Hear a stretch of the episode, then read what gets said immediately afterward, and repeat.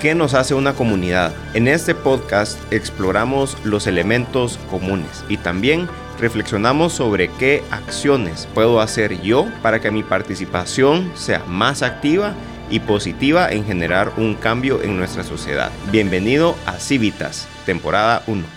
Bienvenidos a un nuevo episodio de Civitas, en este podcast donde hablamos sobre cómo las relaciones de poder nos afectan y de poder público nos afectan en nuestra vida diaria. Y también qué podemos hacer en nuestras sociedades para poder avanzar o generar algún cambio positivo. En este episodio me acompaña César Sigüenza. César es abogado, es director del área legal de la Fundación 2020 y también socio de la firma Sigüenza y Carrascosa. César, gracias por acompañarnos. Buenas tardes, José. Muchas gracias por la invitación. De verdad que para mí es un gusto compartir con vos, eh, poder platicar de lo importante que es eh, lo que mencionabas, digamos, la relación de la política con el individuo. Eh, y desde luego que para mí un gusto poder intercambiar ideas y, y ojalá generar reflexiones en las personas que lo vean. Hay una, yo diría que frase, yo he escuchado constantemente que la política, que muchos individuos o personas piensan que la política no les afecta, media vez no se meta con su eh, empresa, con su día a día. ¿Qué, reflexión o qué idea eh, pudiéramos ir hilando sobre eso? Bueno, yo creo que, digamos, tiene un poco de, de fondo esa frase que la gente también se siente desesperada porque, porque tampoco es tan fácil desde algún punto de vista acceder a, intervenir, digamos. Eh, digamos eso de decir no me afecta es un poco como, como, como tener una actitud del de el ejemplo del avestruz, de, de, pensar que si yo lo digo se me va a cumplir, pero en realidad, eh, y, yo creo que ya haciendo una reflexión un poco más profunda con cualquier persona, podríamos aclarar y todos entender que, por ejemplo, desde los impuestos, desde cómo está la calle que está frente a mi casa, que está frente a mi negocio, que me lleva a mi trabajo, eh, cómo, es, cómo funciona el sistema de movilidad, el bus que tengo que tomar para llegar a mi, a mi lugar de trabajo. Eh, todo es parte de una, ah, digamos, serie de decisiones, eh, reacciones del sistema político que intervienen en nuestro día a día. Eh, eh, digamos, incluso los, los, asuntos de, en materia de política económica, lo platicábamos, que pareciera que en lo macro se quedan muy arriba, que son decisiones políticas y que dijera alguien, pues bueno, eso no me afecta tanto, pues no, es cierto, afecta las, lo que decíamos, afecta las tasas de interés, afecta el día a día, afecta cómo y cuánto te cuesta eh, utilizar un servicio financiero, pero no el servicio financiero grandote, un préstamo, el servicio financiero de tu tarjeta de, cuánto, de crédito, de los servicios que te carga el banco, etcétera, etcétera, etcétera. Entonces, en realidad creo que esa frase, eh, pues es evidentemente más bien eh, hasta un consuelo que a veces la gente piensa de que no me afecta la política, pero en la realidad es que todos creo que de alguna u otra forma intuimos que las decisiones políticas nos afectan y nos afectan mucho, ¿verdad? Y, eso me lleva a una, una pregunta, César. ¿Es el individuo un ente ajeno al sistema político o es inherentemente como parte de un sistema político? Bueno, yo, yo considero que... Es una pregunta, digamos, también como filosófica, dependiendo corrientes y defendiendo diferentes aspectos, pero, digamos, en tu opinión, ¿cómo, cómo lo ves? Y tal vez si alguna corriente filosófica o, o de idea conceptual con la que creas que la vida en sociedad puede ser mejor. Sí, yo pienso que todos los individuos, de una u otra forma, eh, eh, digamos, percibimos que formamos parte de la política y creo que eh, no existe, eh, que yo conozca por lo menos, eh, un, un, esquema ideológico, filosófico que indique que las personas pueden escaparse, a menos que de verdad sean ermitaños, porque ahí sí podrías darse el caso, pero a menos que estés realmente aislado de la sociedad, la política es parte de tu vida, digamos, al final la política que es, voy a intentar ser, o sea, espero no ser muy castigado por la gente que puede dar una definición muy profunda de ciencia política, pero, pero la política que tiene que ver con llegar a acuerdos para tomar decisiones eh, que afecten públicamente, aplica, y, hay ejemplos de eso desde nuestra familia hasta el Estado, y esa, y esa es política, digamos, las decisiones que afectan a un grupo eh, y los acuerdos que se logren para este objeto son política, entonces no hay manera de escaparse a la dinámica política social. Ahora, Sí hay, un par de experimentos que no han salido tan bien, ¿verdad? Ah, sí, ahora intervenir en la política formal, que es más bien lo que creo que tú planteas, o sea, lo que estamos platicando acá, eh, es importante. Y creo que ese sí es el paso que el ciudadano responsable debe dar, porque también se puede caer en la situación en la que yo me abstengo de ejercer mis derechos políticos y es realmente eh, una situación complicada y compleja que tiene riesgos, que tiene peligros, porque básicamente es entregar esa facultad que te otorga la vida en sociedad de participar políticamente a terceros. Em, y es evidentemente pues una situación en la que si se da ese desapego del individuo con su comunidad y con las decisiones generales políticas, pues obviamente em, empezamos con disfuncionalidades porque se, se atenta contra la representatividad del sistema, eh, eh, ya no hay, digamos, lo que hemos hablado, contrapesos, fiscalización ciudadana, que sí es, eh, y hay que decirlo, es, es una responsabilidad que tenemos que asumir si queremos vivir mejor. Sí, me, parece sumamente interesante. Te mencionaba lo de, lo de los ejemplos, porque me acordé de un par de, de casos de personas que han intentado aplicar el anarquismo extremo y lamentablemente no ha salido tan, tan bien, o, llegan a la conclusión de que necesitan algún tipo de organización y regulación para pues funcionar como sociedad. Claro, y que al final digamos que esta idea del anarquismo en algún sentido pues termina como decís de dar la vuelta porque pues naturalmente se, se van a generar esquemas de acuerdos, digamos. O sea, tal vez no va a haber un poder constituido como tradicionalmente entendemos, como dijéramos se va a llamar el Estado tal, que tiene ejecutivo, legislativo, judicial y los otros poderes que podamos organizar.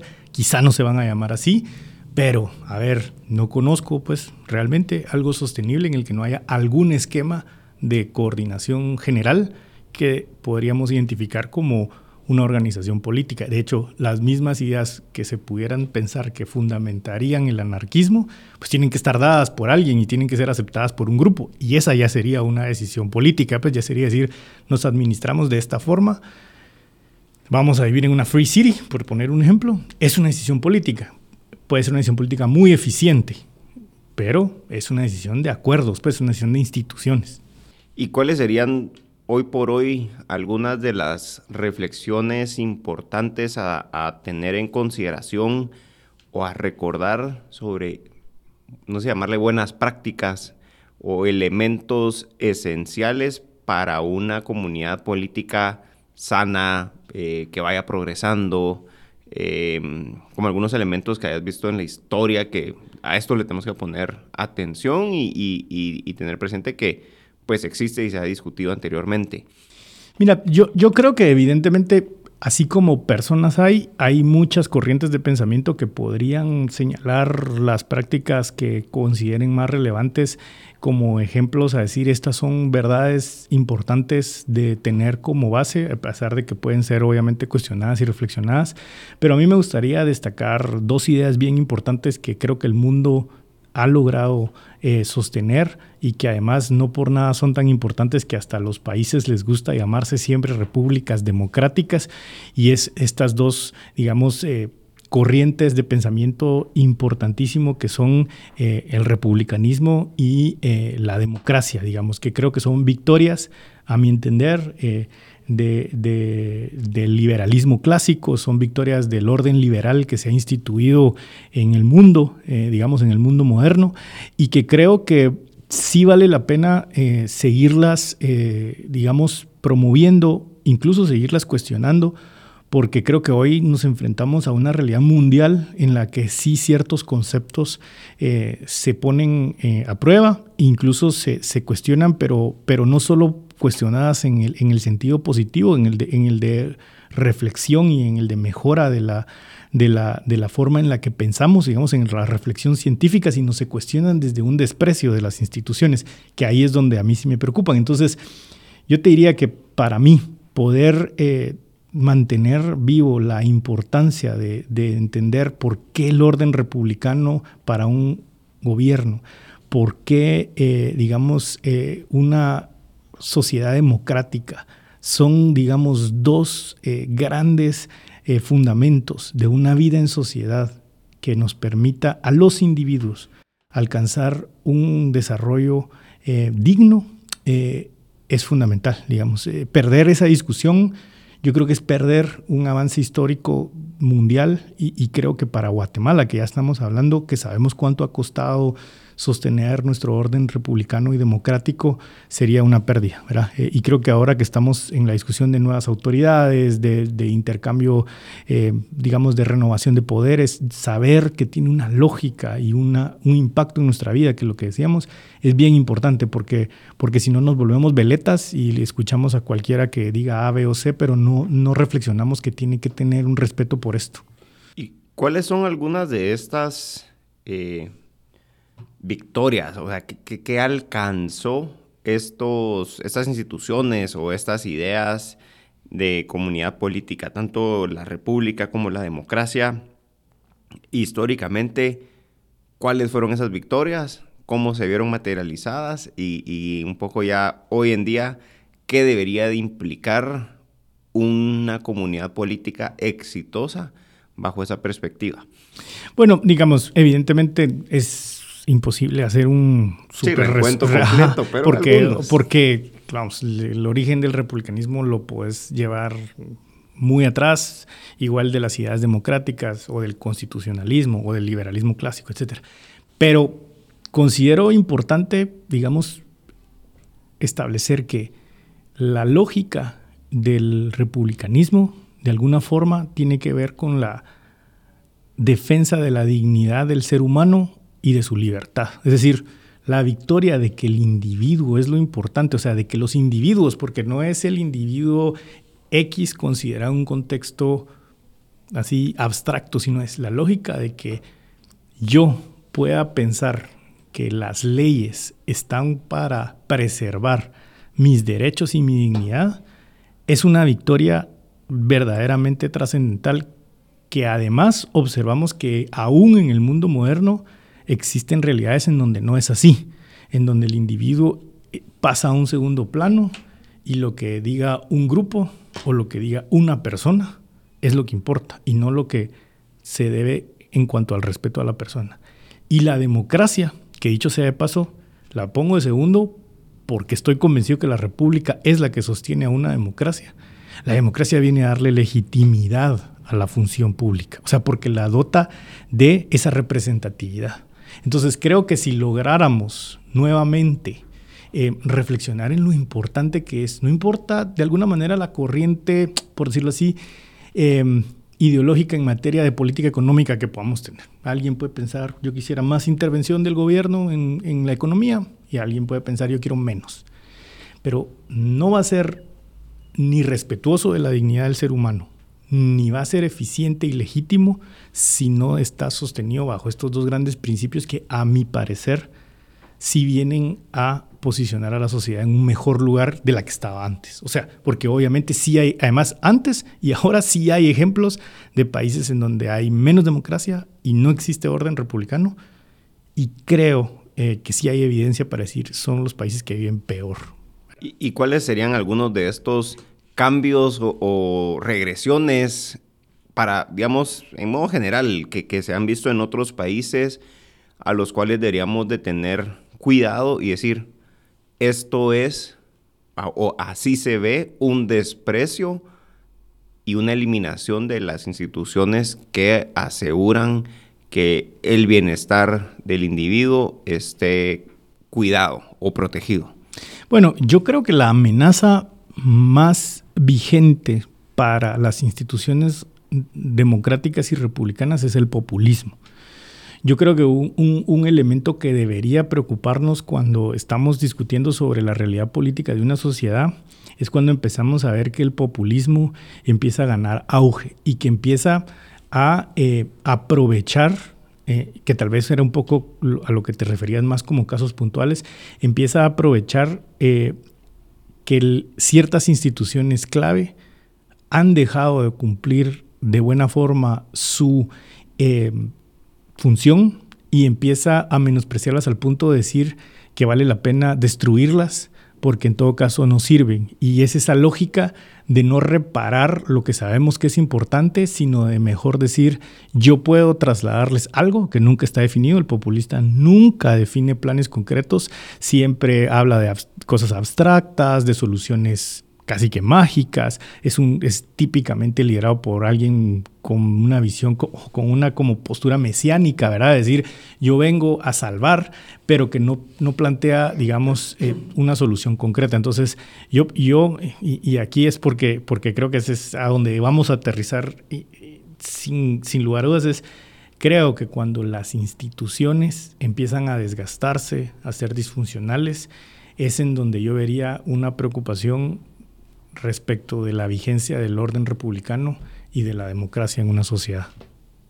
Y eso tiene al final el impacto que el bienestar y la dignidad, libertad y los derechos del individuo ya no están garantizados. En, en, esa comunidad política que ya transitó hacia colocar el enfoque que la ley lo que va a proteger o lo que va a cuidar sería el interés de un grupo o de la clase política en ese caso, por encima del, individuo. Así es, y, digamos, yo, yo creo que, que al final existe una reflexión compleja de, de, llevar a las personas, a todos nosotros, cuando nos encontramos en una situación de insatisfacción, porque todos quisiéramos ver un poco la solución a nuestro alcance y en el corto plazo.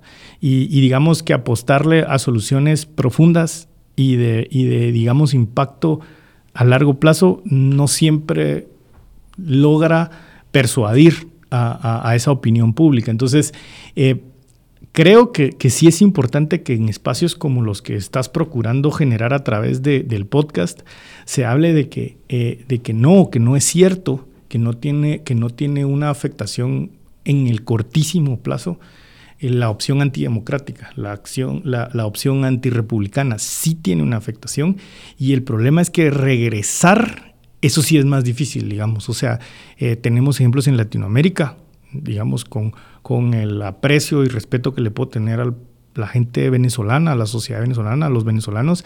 Tristemente, ese es un ejemplo de cómo un país puede llegar a deteriorarse a un punto en el que el regreso es tan costoso que se necesitaría o se necesitará, espero pues, y que sea pronto, de una reacción sumamente eh, grande y con, con, unas, con una especie de, de, voluntad política muy fuerte. Entonces, no creo que sea menor el seguir hablando de esto y decir que sí podemos llegar a una situación sin dejar de lado, porque creo que la opinión crítica, y ahí tal vez rescato un poco la idea del republicanismo y la democracia, el republicanismo y la democracia son dos órdenes, o sea, o son, dos, digamos, grandes grupos de instituciones que lo que permiten es eso, filtrarse, depurarse y fiscalizar. Y por eso le incomoda a la gente que es autoritaria, porque lo que garantizan estas grandes corrientes de pensamiento e instituciones es que el ciudadano pueda juzgar, criticar,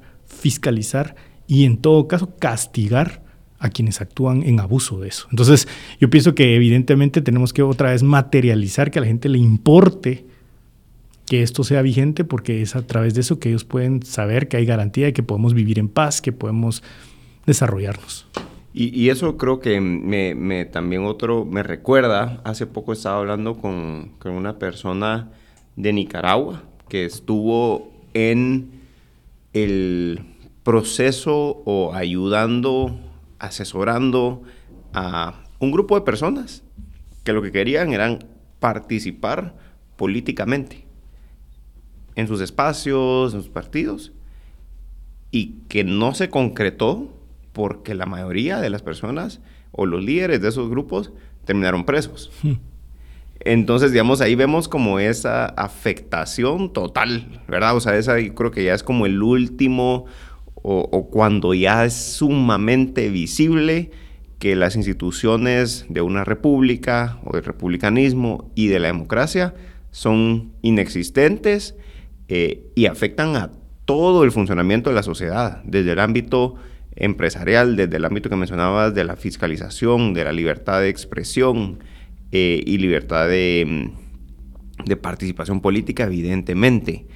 Entonces, hemos hablado primero de cuáles son estas grandes ideas eh, que pueden darle forma a una comunidad política o a un país, si lo queremos ver así, para que resguarde los derechos y las libertades del individuo, cuáles son los efectos negativos en cuanto esto no se eh, garantiza y por qué es importante fortalecerlas y no despreciarlas. Y tal vez ahora la tercera pregunta sería, ¿cómo podemos hacerlo? O sea, nosotros desde nuestros espacios, desde nuestra individualidad o desde donde pertenecemos, ¿qué podemos hacer? Porque también otra idea que, que está mucho en el ambiente es que la participación es únicamente política eh, partidista. partidista directamente en un partido político siendo candidato y muchas veces cuando hablamos de estos temas o cuando se hablan de estos temas en círculos de amigos, alguno dice, sí, pero yo no voy a ser diputado.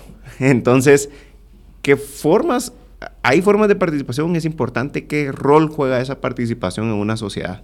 Bueno, primero, y, yo sé que, es difícil eh, que, nos animemos, pero primero yo, donde puedo, le digo a, la gente buena que conozco que sí intente participar políticamente en un partido. O sea, creo que eh, la situación a la que hemos llegado es porque no se da ese paso. Pero también es cierto que ni todos podemos estar en un partido, ni todos tenemos ese interés y todos somos libres de hacer lo que querramos en ese sentido. Y también tal vez no todos tenemos hasta las capacidades. Entonces, ¿qué puede hacer otro grupo de gente que no se quiere meter en un partido?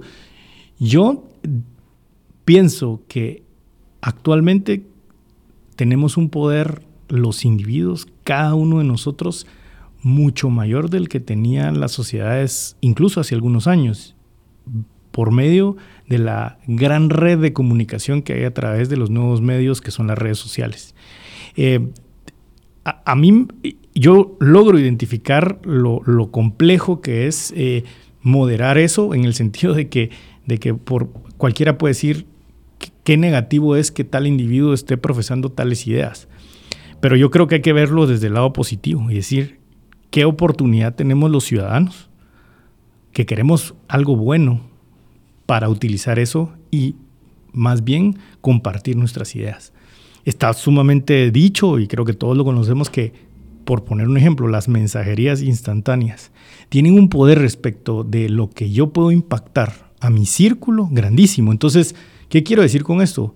Esta idea de que el ciudadano opine, de que el ciudadano se comunique, se conecte, se coordine, ya no solamente se queda en, bueno, hagamos esto y vamos a beneficiar nuestro barrio, nuestra cuadra, nuestro condominio. No, yo creo que además la evidencia de los resultados electorales de este año es que las mismas encuestas eh, dieron, dieron evidencia de que por medio de esa forma el poder político partidario real se vio afectado directamente. Y quien por un momento punteó no estaba dentro del esquema tradicional político. Estoy hablando de, Carlos Pineda. Y creo que tiene que ver con que mucha gente interactuó con él en redes. O sea, ese es uno. El señor Bernardo Areva, lo que ganó, también tuvo mucho apoyo de redes. Hay otros actores políticos relevantes que creo que van a tomar la estafeta, que se van a beneficiar de la estructuración en redes. Ahora. Y algo ahí, tal vez un, ganchito, eh, César. y, yo creo que todo este movimiento de redes sociales y el impacto que pueden tenerle esa comunicación también se vio en elecciones anteriores. Y tal vez lo que, lo que pasa es que se vio de forma em, preventiva, le podríamos llamar, o defensiva. Porque Manuel Valdizón, cuando se da todo el movimiento de no te toca y claro, que él contesta, era una interacción en donde gran parte de la ciudadanía le está diciendo, mira, no, o sea, y, ese no era como un llamado también a las personas alrededor de la persona que comunicaba de romper un paradigma, es decir, no le toca solo porque quedó en, segunda, en segundo lugar eh, anteriormente. Y, te digo algo, digamos, por, por el hecho del trabajo que, que, yo desarrollo en el día a día, sí creo que puedo decir que aunque muchos funcionarios dicen públicamente que no importa lo que digan las redes sociales, que no importan las manifestaciones, que no importan las columnas de prensa, que no importan las organizaciones eh, tal o cual, eh, creo que es un poco mentira. Eh, en, mi, en mi experiencia, la opinión pública sí pesa. Y, y, más cuando se logra organizar en torno a un mensaje. Entonces, que no piense también el ciudadano que estamos a la descubierta, digamos. O sea, pienso que Guatemala Tampoco quiero glorificar porque creo que uno tiene que ubicar todo en su justa dimensión, pero siendo honestos, Guatemala tiene, la sociedad guatemalteca tiene pequeñas victorias que se puede sentir orgulloso de trasladar como poder político real ejercido desde la ciudadanía no partidaria. O sea, lo que sucedió en 2015, lo que ha venido sucediendo a partir de ahí, con sus luces y sus sombras, porque no considero que todo sea, vivamos en un mundo de perfecciones, pero mencionabas el caso de No Te Toca o muchos otros en los que independientemente del actor político que esté ahí, porque no, no es relevante para el ejemplo, sino sí se puede, o sea, literalmente como decimos a veces, sí se puede, o sea, cuesta, no es fácil, pero sí se puede. Pues, y eso creo que es la luz de esperanza que tenemos que, eh, nos tiene que servir para aferrarnos a que podemos estar mejor, sí se puede. Un ejemplo muy, muy particular, no sé si es muy particular o tal vez es lo contrario, es muy general, del poder que tiene la libertad de expresión materializada en redes sociales, en columnas de opinión, en medios de comunicación, es que los autoritarismos censuran. Y es de las cosas que el populismo y la forma de gobierno populista con el autoritarismo buscan eliminar. Es la libertad de expresión, porque la crítica, como decía, le molesta. Y puede organizar movimientos políticos, movimientos ciudadanos, o sea, puede llamar a una acción en donde el político autoritario pierde control. Y eso es lo que no le gusta, porque al final es una forma de contrapeso al poder público. Y es un contrapeso real, digamos. Yo, yo, por eso decía, cuando, cuando los poderes constituidos quieren menospreciar de alguna forma este cuarto poder que se, que se entiende como la, la opinión pública, creo que es porque de verdad representa, representa una posibilidad de control. O sea, no es menor. Y, y, y, y lo digo de verdad con, con, honestidad. Yo sí opino que, que hay evidencias. Eh, para el caso guatemalteco, porque no quiero ponerme con evidencias así como muy generales o internacionales, no, para el caso guatemalteco, que la opinión pública se organiza y se mueve y cambia el destino de decisiones importantísimas en el país, digamos importantísimas como qué persona va a gobernarnos, como qué persona no puede participar. O sea, pienso que, que, sí es una cosa que debemos valorar y además entender que, eh, que ¿cómo decirlo? que casi que debería ser un checklist a la hora de decir voy a apoyar a alguien. O sea, y, no solo, y no solo eh, César, lo que mencionas, también se ve reflejado en otro tipo de decisiones, o sea, no solo en elecciones eh, presidenciales, por ejemplo, pero también en leyes. Claro. En leyes que han sido sumamente negativas, nefastas, y la opinión pública ha ocasionado vetos. Ha ocasionado que se revise, que se archiven, es otra discusión que vamos a tener más adelante, pero ha ocasionado un, un retroceso de la acción que afectaba al individuo por su manifestación de diferentes formas. Así es. Y, pienso que, cabal, tenemos en este mismo periodo de gobierno ejemplos en los que el poder formal sí ha escuchado esa posición del poder, por decirlo así, ciudadano y ha ajustado. Entonces, a ver, lo podemos ver de muchas formas. Yo quisiera pensar de que es algo beneficioso decir, ahí está, o sea, miremoslo en positivo, sí, es, sí se hace sentir y sí, y sí, y sí escuchan, o sea, porque, porque ese es el otro, que, que también, o sea, los, las personas que a veces eh, son muy renuentes a participar políticamente, una de las críticas es lo que hablábamos del inicio, ¿para qué?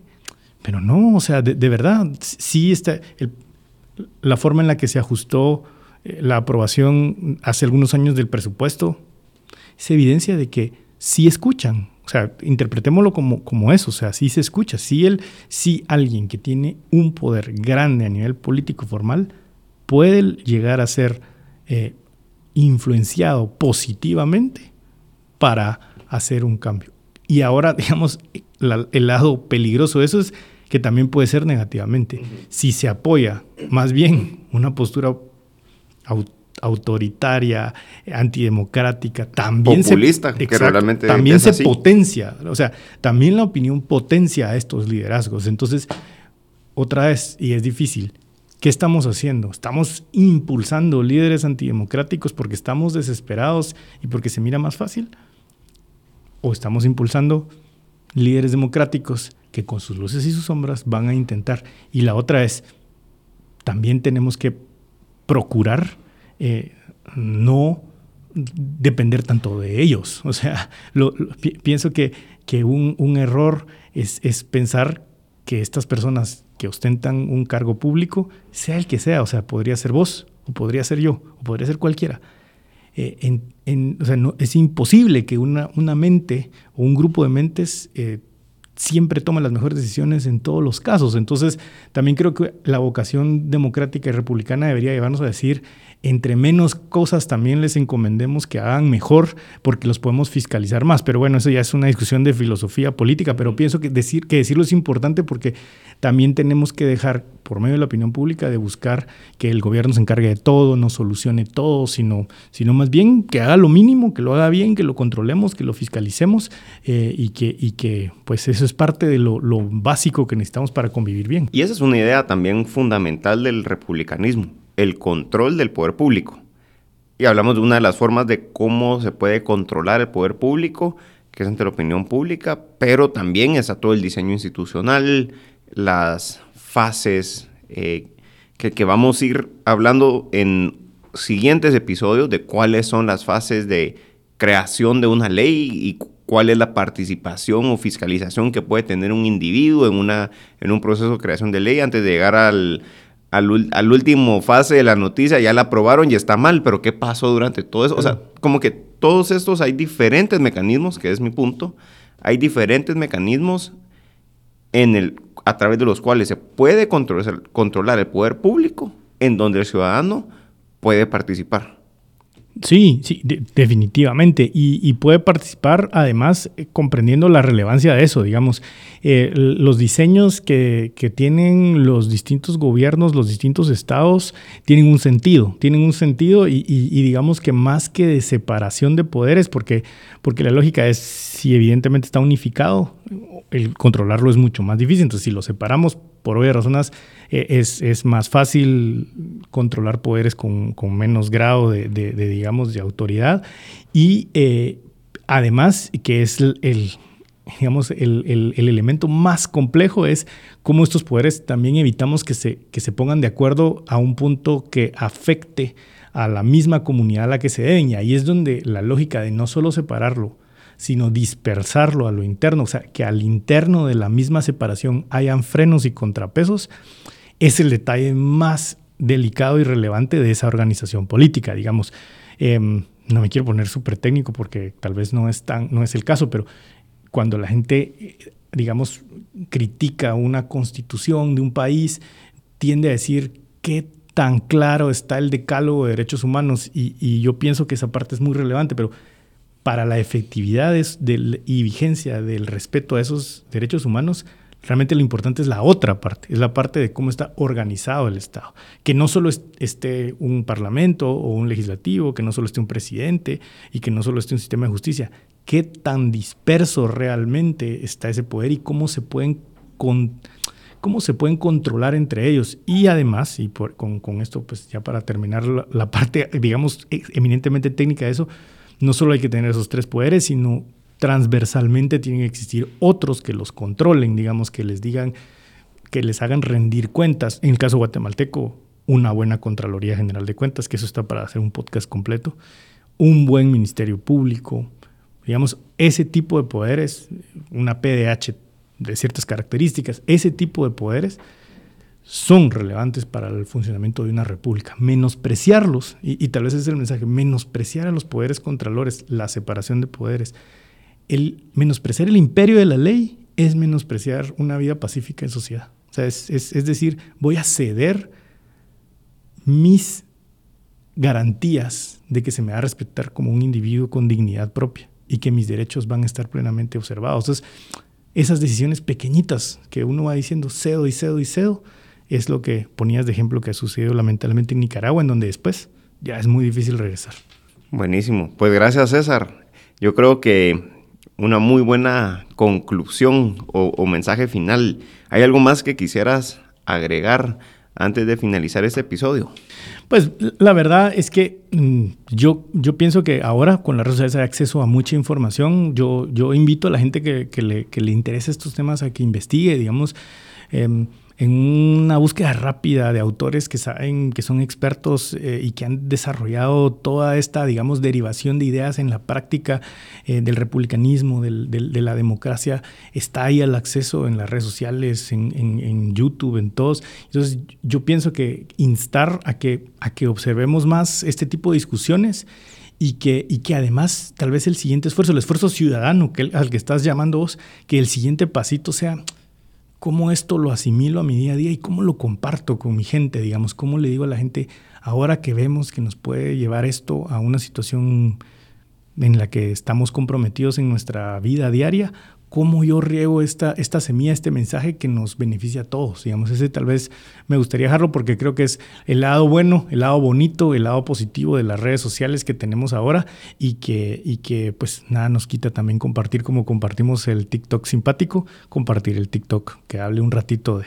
de ese tipo de cosas. Buenísimo. Pues muchas gracias César y también a quienes van a compartir este episodio para que más personas lo conozcan y, y, escuchamos y vamos a leer sus comentarios. Yo me comprometo a mandárselos a César cada comentario que pongan para que él lo pueda ver y, y darles una respuesta. Así que muchas gracias y nos vemos en el próximo episodio de Civitas. Creemos en el impacto de la comunidad, sé parte de ella. Comenta qué te pareció interesante, qué quieres que dialoguemos y conversemos en los siguientes episodios y deja un review en la plataforma de podcast favorita. Y comparte este episodio con alguien que quieras invitar a formar parte de Civitas.